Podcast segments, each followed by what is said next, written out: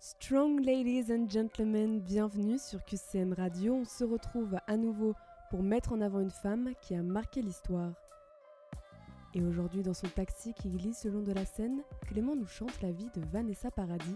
Et c'est tout de suite dans En voiture Simone. En voiture Simone. Nous sommes en avril 87 et une jeune chanteuse triomphe avec cette chanson.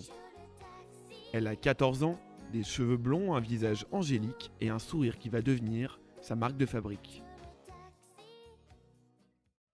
Jusque-là, elle avait fait un passage remarqué à l'école des fans en reprenant le titre Émilie Jolie. Je veux bien sûr parler de Vanessa Paradis.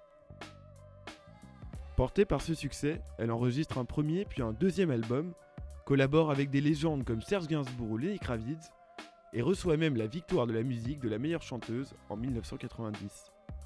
Parallèlement, elle commence une carrière au cinéma où elle joue le premier rôle dans Noce Blanche de Jean-Pierre Brissot. Mais c'est un autre événement lié au cinéma qui va marquer sa vie. En 1995, au Festival de Cannes, elle fait une surprise à Jeanne Moreau en interprétant le tourbillon de la vie. De son propre aveu, c'est l'un de ses meilleurs souvenirs sur scène. On s'est attrapé les mains et on a, on a chanté euh, main dans la main toutes les deux. Et c'est un des moments les plus forts que j'ai vécu sur scène. Chanteuse, actrice, mais aussi égérie pour Chanel depuis 1991.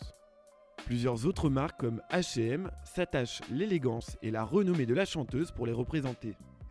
Côté cœur, elle forme un couple iconique avec Johnny Depp entre 1998 et 2012. Ils ont deux enfants, Jack et Lily Rose, désormais connue en tant qu'actrice. Après avoir goûté aux joies de la maternité, les succès s'enchaînent pour Vanessa Paradis.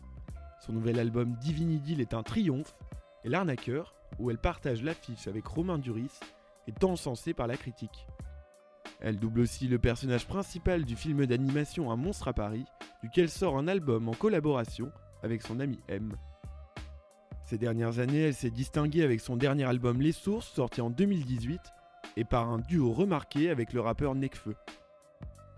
Après plus de 30 ans de carrière, 7 albums et 21 films, elle est nommée présidente du Festival de Deauville.